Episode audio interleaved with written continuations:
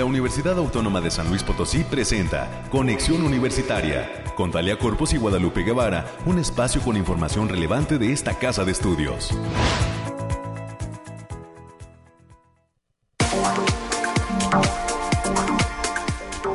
Muy buenos días, muy buenos días San Luis Potosí, bienvenidas y bienvenidos a este espacio de conexión universitaria.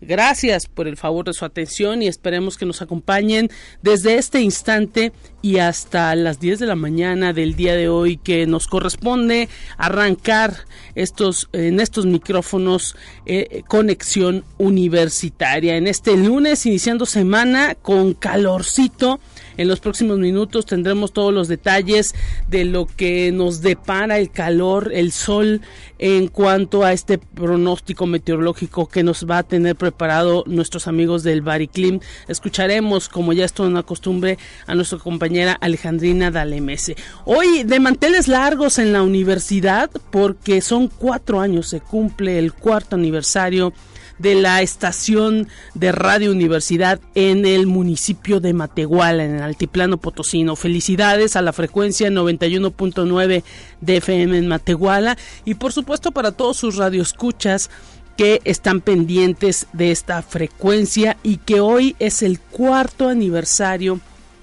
para esta frecuencia radial.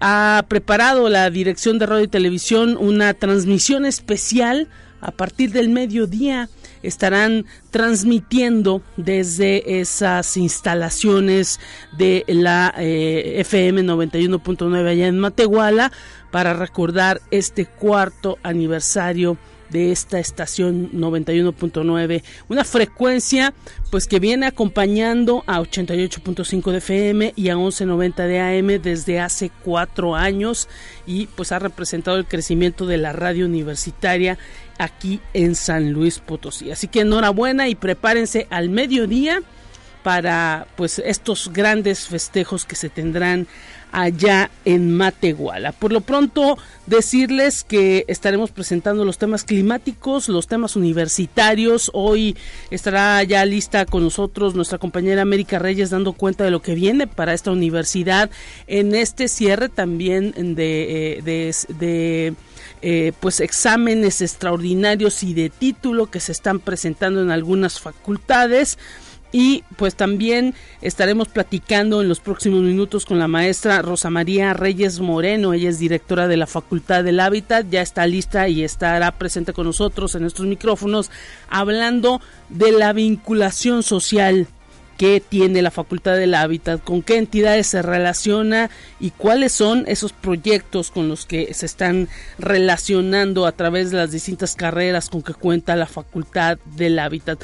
También tendremos un enlace con el Instituto de Física y esta segunda jornada científica Orgullo LGBTIQ que estará organizando en los próximos días el Instituto de Física. Platicaremos específicamente con el doctor Gregorio Sánchez Valderas, que él es investigador de esa entidad, y el doctor Mario Castellán, investigador del Simvestav Saltillo estaremos platicando con ellos respecto a eh, pues todas las actividades de esta segunda jornada científica del orgullo LGBTIQ y bueno también estaremos eh, teniendo la información nacional la información de ciencia y para cerrar este espacio platicaremos en cabina con el maestro Sergio Marcelino Núñez Pastrana. Él es coordinador de la carrera de gestión de la información allá en la Facultad de Ciencias de la Información. Se vienen, se acercan las actividades por el Día del Bibliotecario. ¿Qué es lo que tiene preparada la Facultad de Ciencias de la Información? Más adelante estaremos pendientes de conocer todo ese programa que nos detallará el maestro eh, Sergio Núñez Pastrana sobre el Día del Bibliotecario que se llevará a cabo en eh, la Facultad de Ciencias de la Información en algunos días más. Es lo que vamos a tener eh, preparado para usted próximamente y pues le invitamos a que esté pendiente de la línea telefónica 444 826 1347 444 826 1348 los números directos en la cabina de conexión.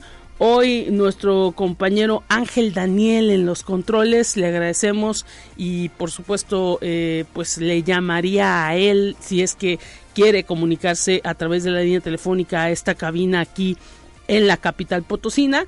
De lo contrario, si usted nos escucha en alguna otra parte y a través del internet, a través de Conexión Universitaria UASLP en Facebook, ahí nos sintoniza, nos ve y también nos puede mandar mensajes a través del Messenger y eh, pues también en Spotify. Ah, cuando concluye este programa subimos todas eh, las entrevistas y los invitados, así como la información que escucha en Spotify y ahí también puede consultar todos los programas que se han transmitido a lo largo de este espacio. Así nos busca a través de Spotify, Conexión Universitaria UA SLP. En esta mañana de lunes vamos a escuchar a nuestros compañeros del Bariclim para conocer cómo estará el clima en esta semana.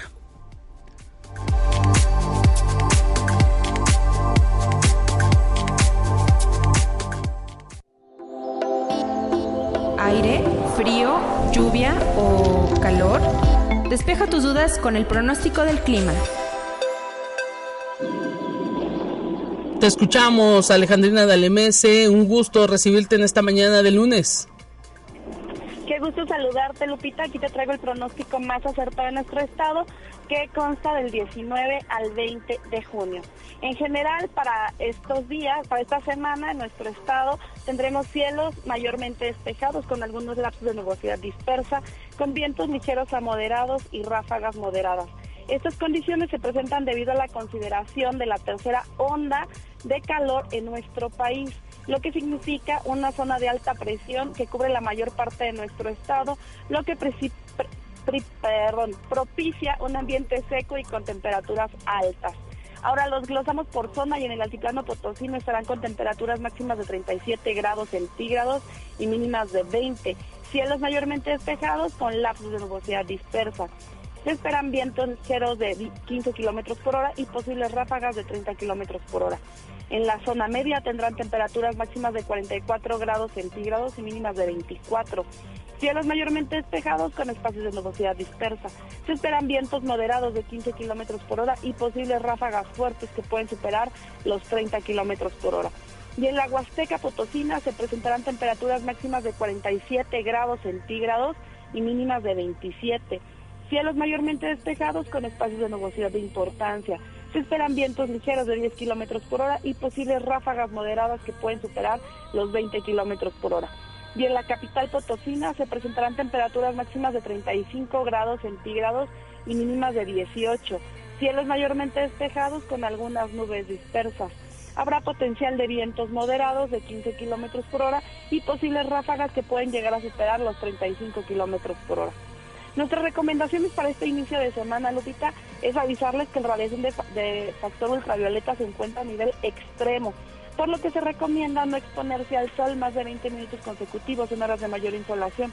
También avisarles que continúe la alerta de onda de calor en la mayor parte del territorio potosino, así que hay que minimizar actividades al aire libre, mantenerse bien hidratado, usar bloqueador solar para evitar quemaduras en nuestro cuerpo. Hasta aquí el pronóstico, Lupita. Ahí está entonces esas recomendaciones, sigue el calor presente en prácticamente todo el territorio potosino y en toda la República. Hay que cuidarnos. Gracias Alejandrina. Así es, Lupita, nos vemos el miércoles. Así es, nos volvemos a escuchar el próximo miércoles para conocer cómo avanza todo este asunto de la ola de calor y pues todas las implicaciones que esto tiene. Hay que hidratar a los adultos mayores, a los niños, pedirles que tomen agua, agua, no refresco ni pues eh, hay cuestiones de jugos saborizados, agua, agua porque es lo que realmente calma la sed y pues que mantiene al cuerpo también un tanto eh, eh, saludable, además de activo. Hay que cuidarnos y cuidar a los que están a nuestro alrededor. Ya lo escuchó bien, si no tiene que salir, utilice eh, gorra si es que necesita salir y pues también eh, ahora sí que manga larga, protector solar, eh, sombrero para todos aquellos que pues les gustan los sombreros, es el momento de sacarlos, sombrilla, si es que tiene que salir a la tienda o al centro, trate de caminar por la sombrita, si no hay, pues utilizar este tipo de instrumentos, la sombrilla, el sombrero, la gorra para y los lentes de sol para evitar todo ese contacto directo con el sol. Hay que evitar dañarnos nuestra piel, así que a cuidarnos, a cuidarnos todos. Continuamos con más en esta mañana.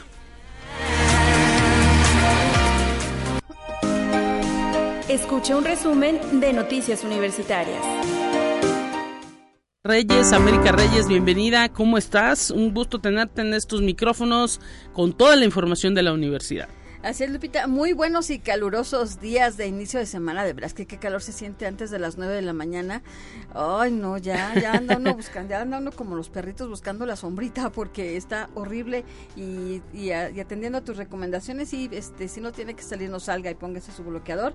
Y saludos a quienes nos sintonizan a través de las diferentes frecuencias y en especial hoy por su aniversario allá al campus de Matehuala, a la frecuencia de radio de allá desde Matehuala, así que un abrazo para todos nuestros amigos y compañeros allá en aquel campus. Mientras tanto, pues vamos a dar la información, Lupita, y esta Casa de Estudios y el Instituto del Fondo Nacional de la Vivienda para los Trabajadores, el Infonavit, signaron un convenio marco de colaboración donde establecen las bases de coordinación para la realización de programas de interés mutuo en asesorías, apoyo técnico, estudios de impacto en la sociedad, difusión del conocimiento áreas de investigación comunes, tendientes a desarrollar y fortalecer las redes de colaboración institucionales.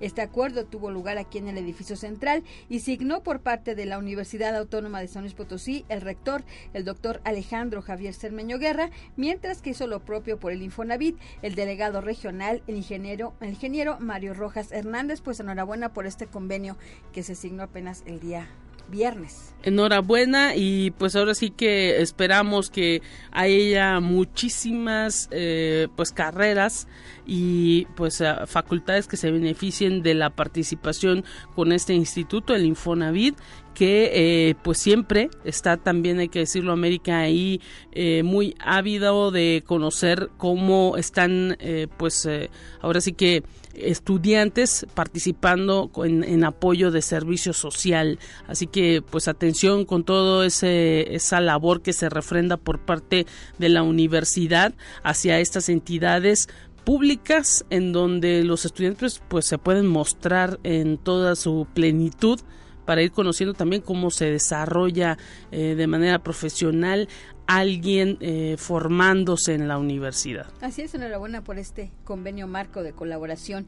Y la Facultad de Ciencias Químicas realizó la ceremonia de entrega de reconocimientos y medallas a estudiantes que resultaron ganadoras y ganadoras durante la edición 33 de las Olimpiadas Estatales de Química y Biología respectivamente. Este evento tuvo lugar en el auditorio eh, químico Rogelio Jiménez Jiménez, de allá de la Facultad de Ciencias Químicas. La ceremonia estuvo encabezada por el, el rector, el doctor Alejandro Cermeño, la doctora Claudia Elena González Acevedo, ya es titular de la Secretaría de Servicios Escolares, así como de la doctora Alma Gabriela Palestino Escobedo, directora de la entidad académica.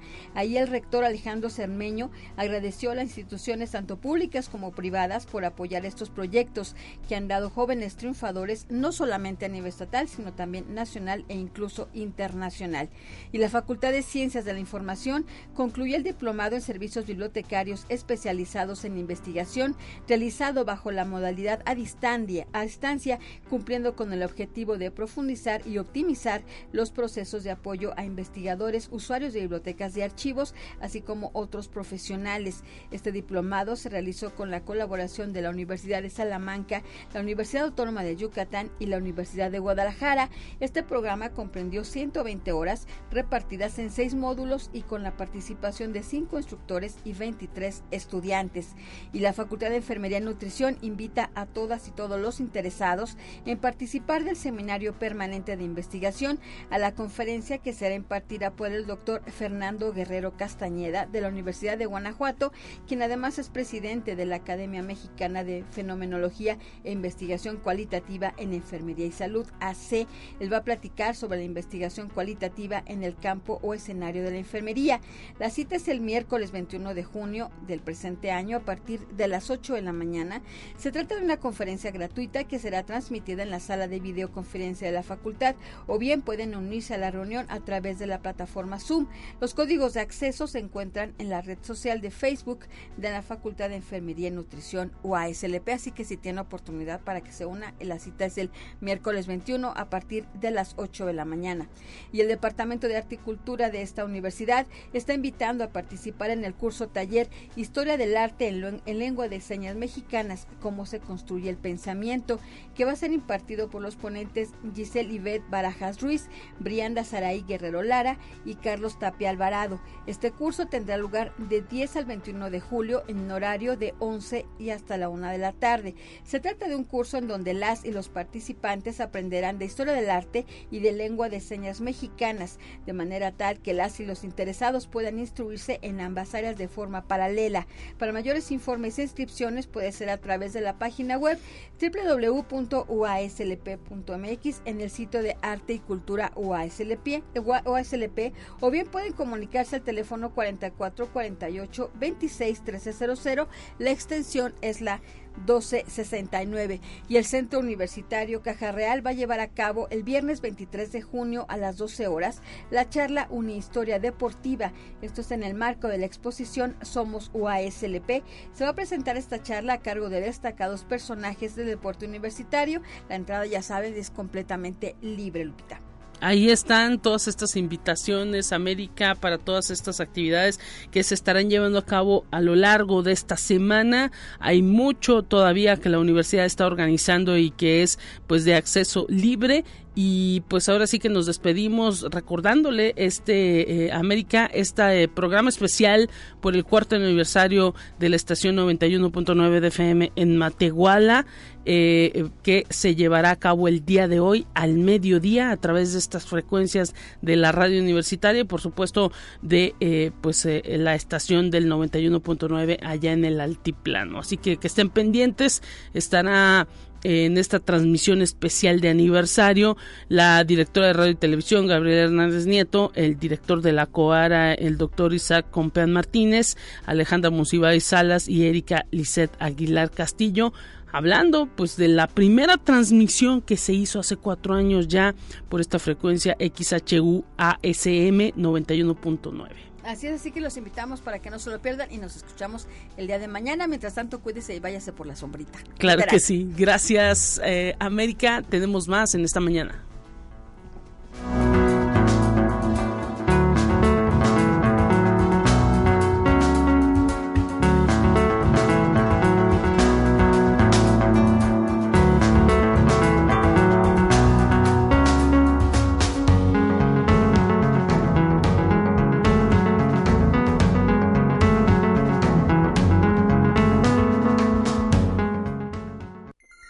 Presentamos la entrevista del día.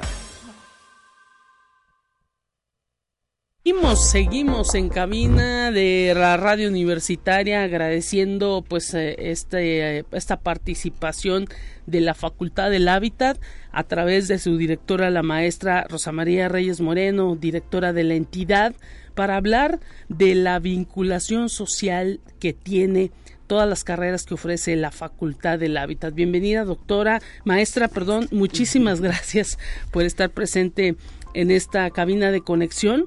Ya hemos venido platicando con una buena cantidad de directores en este espacio, hablando pues de la manera en que la universidad se está vinculando con la sociedad, con las distintas organizaciones de gobierno, con las distintas organizaciones civiles con pues todo lo que representa eh, las carreras que ofrece cada facultad y le toca el turno a la facultad del hábitat hablar de esa forma en la que muestra todo el conocimiento que se está otorgando en las aulas y por qué no decirlo pues todo lo que se está invirtiendo en esos estudiantes que están ahí recibiendo clase en los maestros y pues dejando huella de lo que eh, significa el conocimiento para nuestro país y para San Luis Potosí. Bienvenida.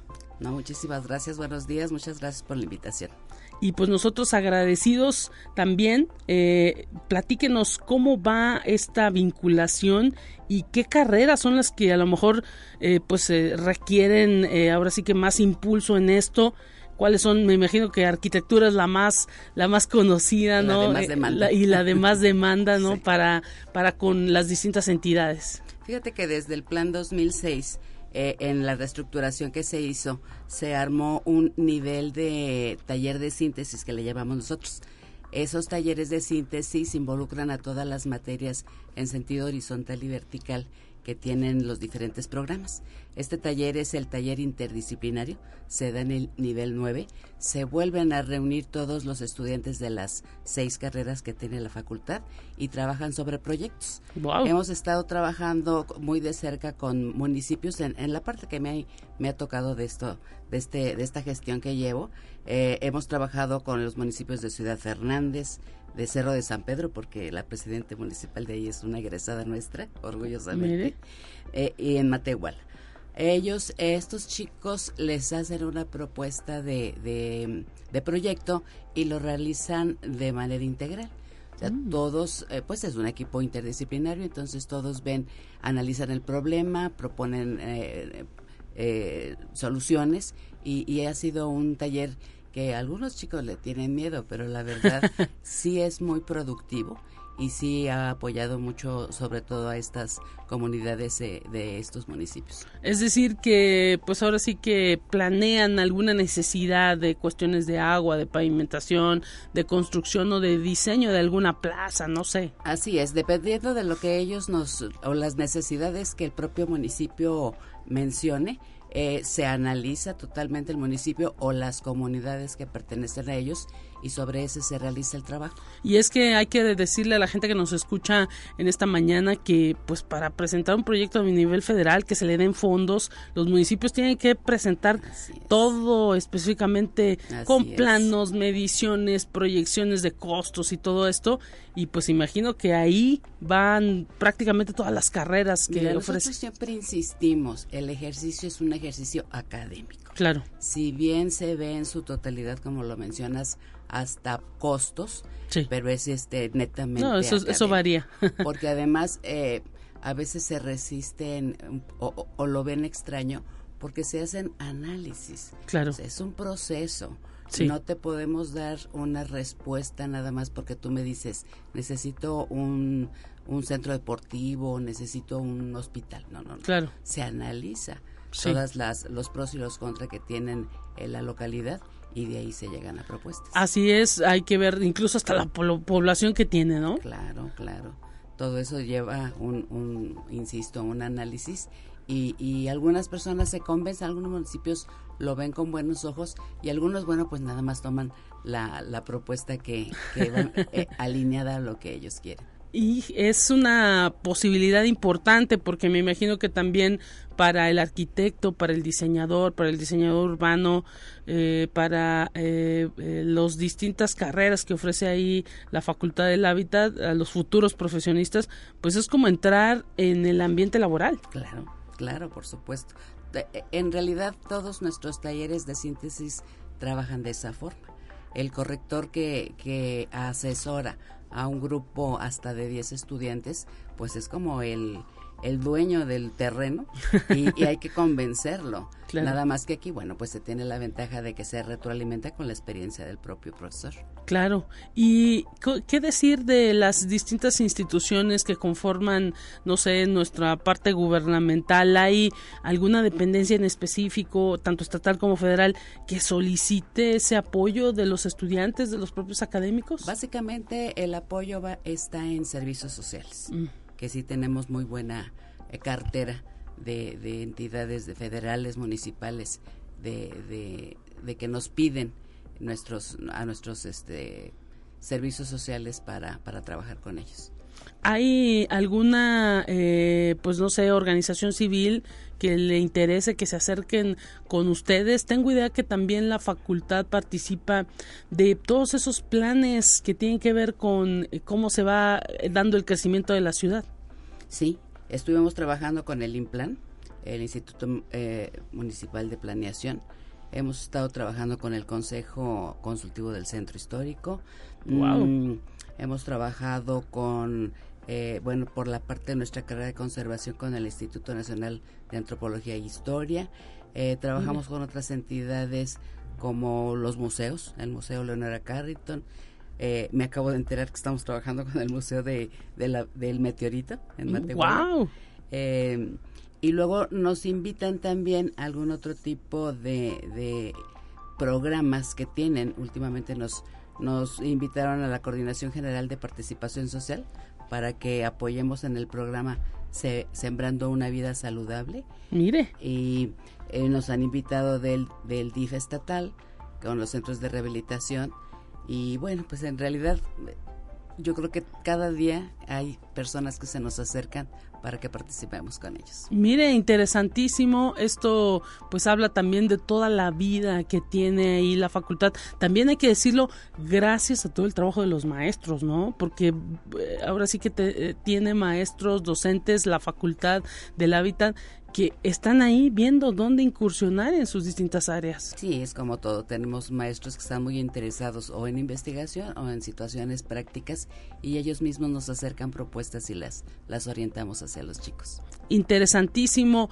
Eh, algunas facultades se encargan de realización de concursos. Aquí, eh, que, que también eso pues permite la vinculación con la sociedad cuando se abren al público. ¿Ustedes tienen algo parecido? Eh, pues de, de vez en cuando nos llegan ese tipo de, de convocatorias. No sé si puedo decir marcas. sí, no pasa nada. Tengo, tengo algunas propuestas de Elvex, de Mave, de, de una empresa que, que se dedica también a hacer este acero inoxidable, ah, mire. que ellos de alguna manera ofrecen servicios, pero nosotros les decimos, bueno, pues no me los dones, ¿verdad? Vamos buscando un mecanismo para que tenga esto fluidez y muchas veces es a, es a través de concursos. Mire, interesante esto porque pues eso también permite, ¿no? Que los propios estudiantes, los maestros, pues eh, hasta pongan, ¿no? La participación en el concurso como un examen o algo así, ¿no? No necesariamente, los dejamos abiertos, dejamos que la empresa, proponemos a la empresa el tipo de convocatorias, la, la ajustamos de acuerdo a sus requerimientos y se, se han hecho. Interesante esto, pues también permite la proyección, ¿no? De los diseños, de las ideas, de todo lo que puedan los jóvenes ir, ahora sí que eh, eh, creando y les sirve para su currículum, porque hay que decir que, claro. eh, pues ahora sí que cada joven es individual, Sí, ¿no? sí. Presentan su portafolio que le llaman. Así es, sí, el, el participar en esto les da la oportunidad de que, de que sea una actividad que está dentro de su currículum. ¿No? Y pues es el acercamiento, ¿no? De la iniciativa privada ahí a, a- al interés que pueda tener en, en la facultad, ¿no? Claro.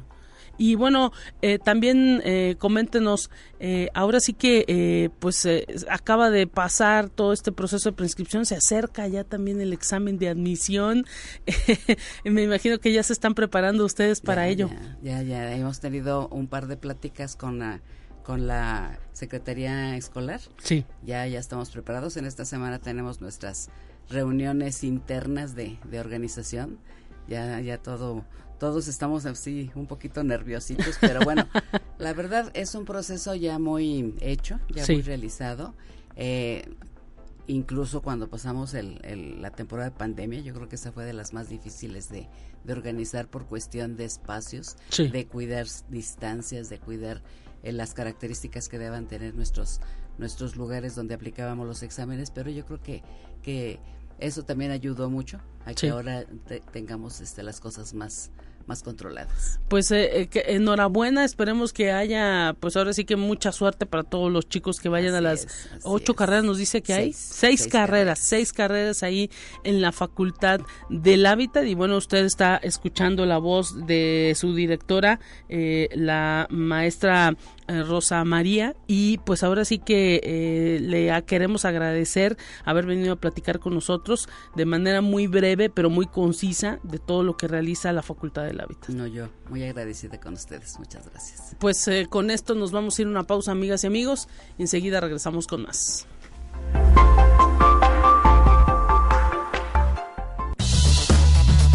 Es momento de ir a un corte. Enseguida volvemos.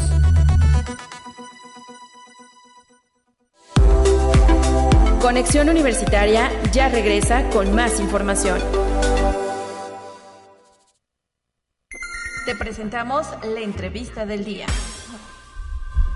Estamos con eh, regresando a Conexión Universitaria, agradeciendo a través de la línea telefónica saludar al doctor Gregorio Sánchez Valderas y al doctor Mario Castellán, investigador del CINESTAF, y bueno, el doctor Gregorio Sánchez Valderas, investigador del Instituto de Física, para platicar de la segunda jornada científica del orgullo LGBTIQ que está organizando este Instituto de Física de la Universidad.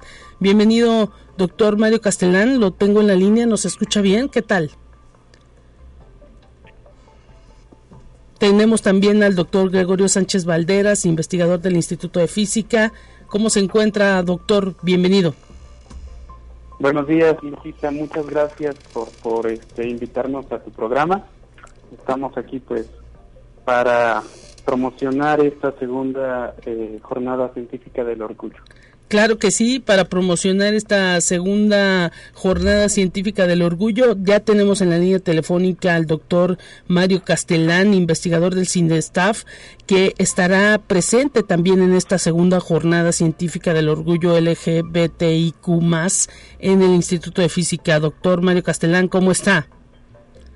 ¿Qué tal Gregorio y a todo el auditorio? Estoy muy feliz, muy contento de estar aquí con, todos ustedes. A través de la radio universitaria, saludándonos y agradeciendo su presencia también. ¿Qué actividades tienen preparadas? ¿Qué conferencias, doctor Gregorio Sánchez Valderas? ¿Y por qué es importante eh, repetir una jornada científica del orgullo LGBTIQ?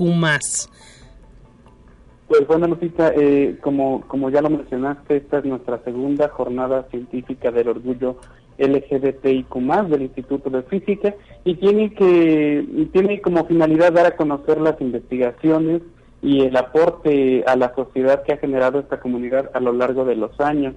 Es importante dar esta visibilidad, es, es por ello que, que organizamos esta segunda edición de la jornada, porque pues buscamos eh, quitar prejuicios y, quitar esta estigmatización por parte de la sociedad este y para que pues todos los investigadores que forman parte de esta comunidad den a conocer sus aportes.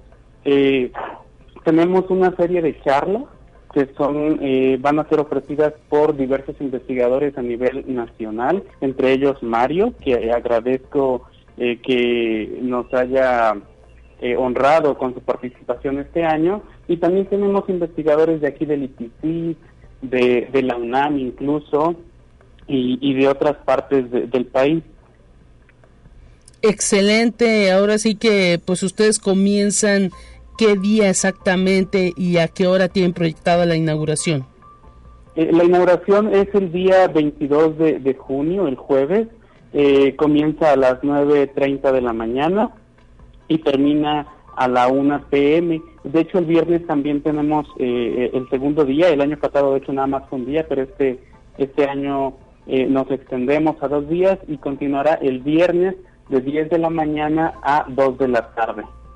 Y bueno, pues ahora sí que también, eh, pues agradeciendo la, la, participación del doctor Mario Castellán, investigador de Sinvestaf Saltillo, pues ahora sí que cómo ve estas actividades que se están organizando acá en San Luis Potosí, qué le parecen y pues con estos objetivos que ha descrito el propio doctor Gregorio, doctor Mario Castellán. Bien, eh, pues me parecen actividades, eh, primero que nada, pues bastante necesarias eh, en la comunidad científica y con un impacto social definitivamente.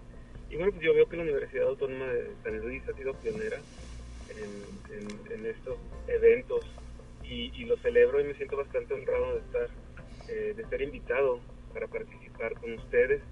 Eh, desafortunadamente no pude escuchar los objetivos que mencionó el doctor Gregorio porque hay eh, una interferencia. Sí. Vengo en mi automóvil, entonces no podría comentar al respecto, pero insisto, creo que es muy bueno apuntarlo y, tenerlo en cuenta, ¿no? que está eh, haciendo esfuerzos consistentes la Universidad Autónoma de San Luis Potosí para visibilizar eh, a la comunidad científica LGBT y por lo tanto pues eso es de, de aplaudirse. Y dígame, doctor Mario Castellán, ¿usted qué día participa y cuál será el tema que estará abordando? Sí, yo voy a estar el día eh, jueves, que no recuerdo si es 21 o 22, parece que es 22. Este, voy a estar en la mañana, eh, tengo el honor de abrir la conferencia, de abrir la jornada, eh, y voy a estar hablando sobre inteligencia artificial como un puente entre diferentes disciplinas entre múltiples disciplinas. Yo me dedico a la inteligencia artificial eh, con aplicaciones en robótica, con aplicaciones en eh, micrografía, con aplicaciones en, diferentes tipos de estudios. Este, entonces, pues de eso voy a estar hablando. Excelente, por supuesto, invitar a toda la comunidad, no solo científica, sino de San Luis Potosí, a acercarse al Instituto de Física para poder escuchar todo esto que nos tienen que decir los investigadores, que hay que decirlo cuando dan sus charlas, pues eh, ahora sí que eh, pues despejan las dudas de todas las personas que, que se presentan en, las conferencias y en las charlas. Sí, bueno, en, mi caso eh, he preparado una charla bastante accesible a todo el público, este, así que yo creo que estaría feliz de ver como dices, no nada más a, la comunidad académica, estudiantil, sino también a la comunidad, eh, la comunidad en general. Y pues el asunto de la inteligencia artificial que ahorita está prácticamente de moda, eh, doctor Mario Castellán, y que pues se habla de ella en todos lados. Sí, es un tema ya de dominio público, y no nada más es un tema de dominio público, sino que todo el mundo de una u otra forma, todos sin saberlo, estamos utilizando algoritmos de inteligencia artificial, ya están en nuestras vidas. Exactamente, pues ahí está la invitación a esta segunda jornada científica del orgullo LGBTIQ que organiza el Instituto de Física y donde estará presente el doctor Mario Castellán, investigador del Cinvestaff Saltillo y eh, con el cual estamos enlazados, pero también estamos enlazados con el doctor Gregorio Sánchez Valderas, investigador del Instituto de Física, organizador de este evento y pues imagino que no fue sencillo no reunir a todos eh, los ponentes. Representa también mucho esfuerzo de, coordinación doctor. Así es eh, Lupita. Afortunadamente el año pasado ya teníamos eh, conocimiento de algunos investigadores que querían participar en este año, eh, particularmente el doctor Mario Castellan, pues él se ofreció literalmente a participar con nosotros y para nosotros es un gran honor tenerlo con eh, en esta segunda jornada científica del orgullo. Te comento, Lupita, rápidamente que tenemos investigadores como el doctor Luis Felipe Cházaro Ruiz del, del Departamento de Ciencias Ambientales del IPCIT, tenemos también investigadores del Colsan, el doctor Fernando Morales Orozco, y varios investigadores de la, de la Autónoma, como entre ellos eh, Ignacio Lara, eh, y bueno, tenemos también la participación de la doctora Carla Patricia Valdés García de la Universidad Autónoma de Coahuila. Ella es investigadora en el área de ciencias sociales. Y también tenemos la participación del maestro Eduardo Oro, que es de una empresa aquí de San Luis Potosí, eh, y, vamos a hablar justamente de la inclusión LGBT en la industria. Excelente, pues ahí está. También hay que decir que a través de el Facebook y de las distintas redes con que cuenta el Instituto de Física han desplegado toda la información de estos invitados y los temas que estarán abordando a partir del 22 y este próximo 23 ahí en el Instituto de Física Campus Pedregal. ¿No es así, doctor Gregorio? Así es, en Campos Pedregal. Exactamente, ahí Avenida Chapultepec, pasando el periférico, es el campus Pedregal, el campus más nuevo con que cuenta esta universidad de aquí de la capital. Así que enhorabuena y muchísimas gracias por haber compartido con nosotros. Agradecemos al doctor Gregorio Sánchez Valderas, investigador del Instituto de Física, y al doctor Mario Castellán. Un abrazo, doctor, investigador del Simvestaff Saltillo. Muchas gracias a todos. Un abrazo. Hasta pronto. Hasta pronto y pues ahí está la información de la segunda jornada científica del orgullo LGBTIQ que organiza el Instituto de Física a partir del próximo jueves. Momento de ir a información nacional. Estamos ya listos y eh, la tenemos preparada para que usted la escuche. Entérate qué sucede en otras instituciones de educación superior de México. Martín Aguilar Sánchez, rector de la Universidad Veracruzana, exhortó a estudiantes de la región Poza Rica-Tuxpan a mantener el diálogo para juntos afrontar los desafíos que se presenten en una reunión que sostuvieron en el auditorio Adela del Toro de la Dependencia de Educación Superior de Humanidades. El rector pidió a la comunidad de la región Poza Rica-Tuxpan cuidar que en sus ámbitos de desarrollo no ocurran episodios de violencia y así poner un ejemplo a la sociedad y mostrarse ante ella como una institución generadora de conocimiento. Los estudiantes expresaron al rector y a las autoridades universitarias diversas peticiones y propuestas que fueron desde adquisición de equipo y servicio de transporte hasta la difusión del protocolo para atender la violencia de género en la Universidad Veracruzana. Conexión Universitaria. La edición 55 de la Olimpiada Internacional de Química, que se llevará a cabo del 16 al 25 de julio en Suiza, tendrá la participación de una delegación de jóvenes mexicanos, entre los que se encuentran Iván Jarim Arriola Guillén, alumno de la Preparatoria Regional de Cocula de la Universidad de Guadalajara y quien ha tenido destacadas participaciones en competencias que vinculan a esta ciencia. El profesor Sergio Fonseca Chitica, docente de la Preparatoria 19 del Sistema de Educación Media Superior y delegado de la Olimpiada de Química en Jalisco. Destacó la selección de Iván Jarín, pues será la primera ocasión que un estudiante de una preparatoria regional de la UDG acuda a este certamen. Conexión Universitaria. La Universidad Autónoma de Aguascalientes refrendó su compromiso de implementar acciones que contribuyan al desarrollo integral de la población.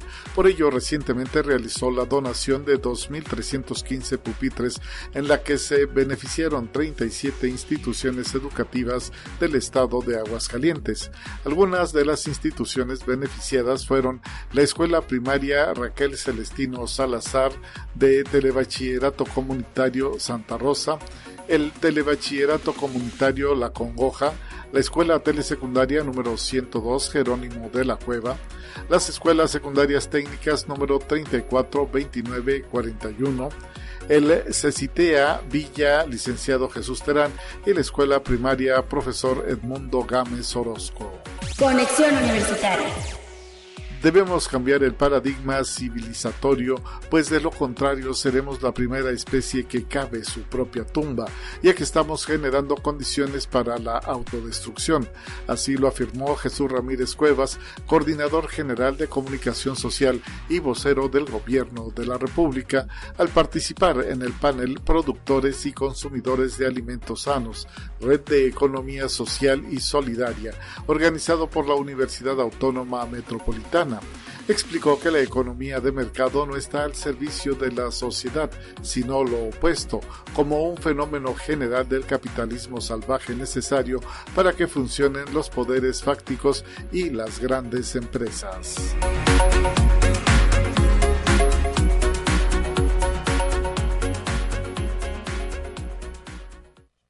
Te presentamos la entrevista del día.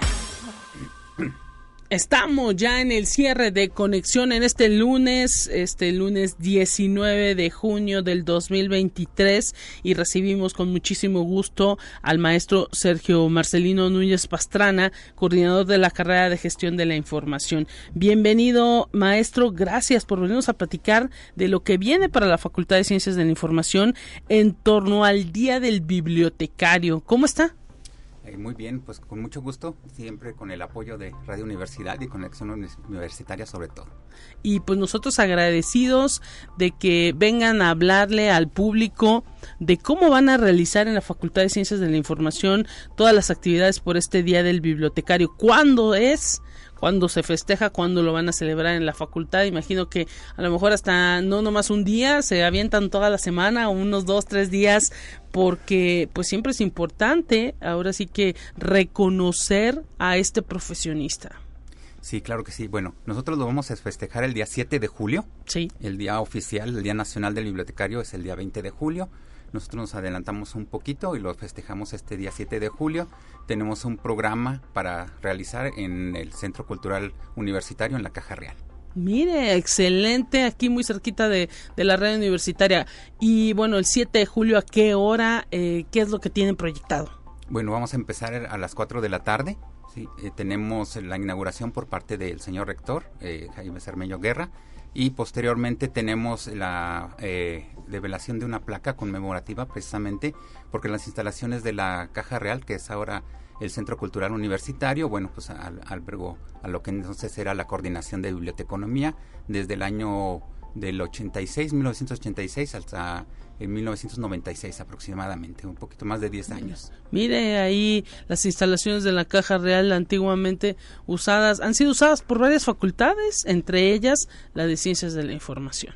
Así es, pues tenemos muy, muy gratos recuerdos y precisamente para dejar constancia de esos recuerdos que tenemos ahí es que tenemos la develación de esta placa conmemorativa. Excelente. Y ahora sí que, eh, además de la develación, ¿qué otras cosas tienen proyectadas? Bueno, tenemos la firma del convenio con Infroestratégica, que es una empresa que nos ha apoyado históricamente mucho a la facultad en esta parte del desarrollo del software. Tenemos una firma del convenio para poder utilizar su programa SARIP. Mire, interesante, es un programa, me imagino que enseñan a todos los estudiantes a utilizarlo. Así es, Infoestratégica siempre ha estado muy interesada en que tengan el conocimiento precisamente de este eh, software de punta, que es muy importante para el desarrollo profesional de nuestros estudiantes. Excelente y bueno se firmará este este convenio. Imagino que pues ahora sí que hay pues también la posibilidad no de que eh, con esto pues los estudiantes estén más actualizados Así es, precisamente es lo que ellos encuentran en su entorno laboral, ¿sí? Y las herramientas, los elementos necesarios que ellos tienen para eh, desarrollarse precisamente al momento de egresar, un conocimiento muy específico de un programa que se utiliza para automatizar las bibliotecas. Excelente. Eh, y además de estas actividades, ¿en la facultad habrá alguna actividad eh, que, que, forme parte de estos festejos? Sí, claro que sí. A partir del día 3, durante toda la semana, del 3 al 7, tenemos el desarrollo de dos talleres, un taller de encuadernación y un taller de proyectos eh, digitales para proporcionar soluciones a tanto a nuestros estudiantes como a los egresados. Mire nada más, esto será solamente dirigido a estudiantes o también eh, a lo mejor de alguna otra área habrá oportunidad de que puedan participar. Sí, claro que sí. Nuestro enfoque principal, bueno, pues es a la, a la, disciplina, al área que nosotros tenemos, pero está abierto al público en general. Y es que, pues luego puede ser que algún chico de otra carrera, pues a lo mejor también es, pudiera estar interesado en, en, conocer, ¿no? Ahí cómo se desarrolla este asunto de, de los libros y de cómo ustedes, pues van, uh, ahora sí que pues eh, ideando la manera en que debe estar repartida una biblioteca. Hay que recordar que esto, tanto los centros de información, conocidos también como bibliotecas, pues son lugares a los que no solamente acude gente de la Facultad de Ciencias de la Información, sino prácticamente de toda la universidad y hasta de preparatorias. Así es, pues en el taller de, de encuadernación, pues precisamente van a tener el conocimiento para ver cómo se forma un libro desde un principio, ¿sí? desde la parte de las hojas, cómo se hace el doblado, cómo se hace la parte de la costura, hasta que llegan a la encuadernación con unas pastas que pueden ser blandas o pueden ser duras. Van a venir todo ese proceso para eh, tener en sus manos ya un libro como tal que podría ser como lo se hace comercialmente. En este caso es una encuadernación artesanal y pues sí está abierta a todo el público. Excelente. ¿Son tienen algún costo estos talleres? Así es, tenemos un costo de recuperación de 850 pesos. Ya pueden realizar las preinscripciones. Eh, los eh, invitamos. Hay cupo limitado. Hay cupo limitado, sí, hay que, hay que comentarlo, sí. Tenemos limitado nuestro cupo, aproximadamente 20, 25 personas que, tenemos el cupo para cada uno de los dos talleres. Se va a realizar en las instalaciones de la Facultad de Ciencias de la Información. Esperemos para que estén bien informados. Los talleres son en la Facultad de Ciencias de la Información por la mañana, de las 10 a las 2 de la tarde, ¿sí? Y el día del bibliotecario, el día 7 de julio, en las instalaciones de la Caja Real. Excelente, pues entonces ahí para irse preparando, ahora sí que pues ustedes están eh, pues eh, celebrando a lo grande con una buena cantidad de actividades. Así es, también tenemos un encuentro con empleadores para los escenarios de trabajo, igualmente pues enfocado a nuestra disciplina, obviamente, para que vean los entornos precisamente que se van a presentar, qué es lo que necesitan, qué conocimientos deben de tener, cuáles son los conocimientos que están requiriendo ahorita en el campo de trabajo nuestros empleadores y eso es algo de una información muy importante tanto para nuestros estudiantes, igualmente para los egresados. Pues atención con todo esto, ahora sí que eh, pues también a este tipo de actividades prácticamente invitado a toda la facultad.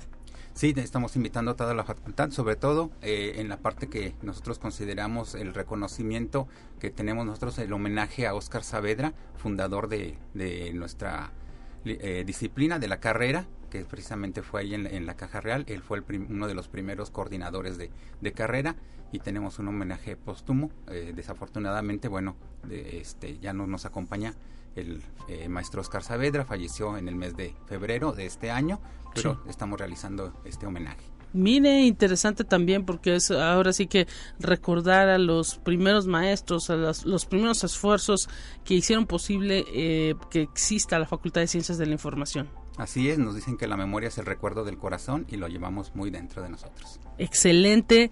Y bueno, ahora sí que pues todas las actividades serán eh, de acceso abierto, imagino dirigido precisamente a su alumnado de la Facultad de Ciencias de la Información, pero quien esté interesado pues no se le excluye, ¿no? Así es, están invitados todos. Les, reitero la invitación eh, en la Caja Real el día 7 de julio a partir de las 4 de la tarde, abierto a todo público que nos quiera acompañar a nuestro evento están cordialmente invitados. Excelente y bueno, pues adelantándose, porque luego nos tocan vacaciones cuando es el día del bibliotecario y pues a veces luego no se puede hacer una actividad muy grande, ¿no? Así es, precisamente, bueno, tenemos un, programa muy enfocado precisamente en, este sentido para eh, celebrar y conmemorar este, día tan importante para nosotros. Imagínense un día sin información, ¿qué es lo que resultaría? ¿Sí? nosotros tenemos ahorita el lema dentro de eh, nuestro día del bibliotecario, que sin bibliotecas y sin bibliotecarios no hay un futuro posible. Excelente, pues ya lo sabe para que esté pendiente de toda esta actividad que a inicios del mes de julio se llevará a cabo ahí en la Facultad de Ciencias de la Información, específicamente esta actividad del Centro Cultural Caja Real el próximo 7 de julio a las 4 de la tarde. Invitados todos a esta develación de placa y firma de convenio y pues eh, a los talleres y actividades que se van a llevar a cabo en la Facultad de Ciencias de la Información del 6 al 7 de julio. Maestro Sergio Núñez, muchísimas gracias por haber venido hasta acá. Sabemos que luego les representa un gran esfuerzo, pero eh, pues nosotros agradecidos de que vengan aquí a platicar directamente en los micrófonos para que pues sienta lo acogedor que es esta cabina.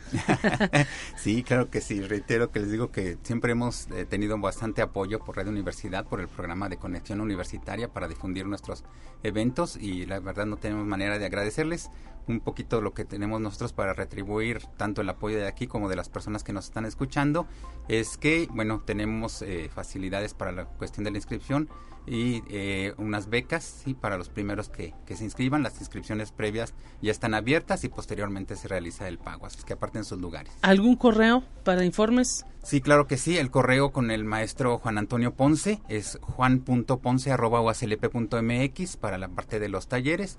Y en general, si quieren saber del programa del Día de Bibliotecario con un servidor, Sergio Núñez, en snunes.uaclp.mx. Y bueno, también checar en la página www.uslp.mx y ahí busca la Facultad de Ciencias de la Información y las redes, así, Facultad de Ciencias de la Información UASLP. Sí, tenemos el micrositio en nuestra página oficial, FCI o ACLP. Muchísimas gracias al eh, maestro Sergio Núñez eh, Pastrana, coordinador de la carrera de gestión de la información, por haber venido a platicar sobre estas actividades que se acercan en el Día del Bibliotecario. Un abrazo para usted. Igualmente, muchas gracias. Un orgullo ser universitario. Gracias. Momento de decir adiós en este espacio. Quédese en sintonía de Radio Universidad y a mediodía los festejos, el programa especial por los festejos del cuarto aniversario de la frecuencia de Radio Universidad en Matehuala 91.9 de FM. Eh, hasta mañana. Mi compañera Natalia Corpus estará mañana en estos micrófonos. Pásela bien. Hasta pronto.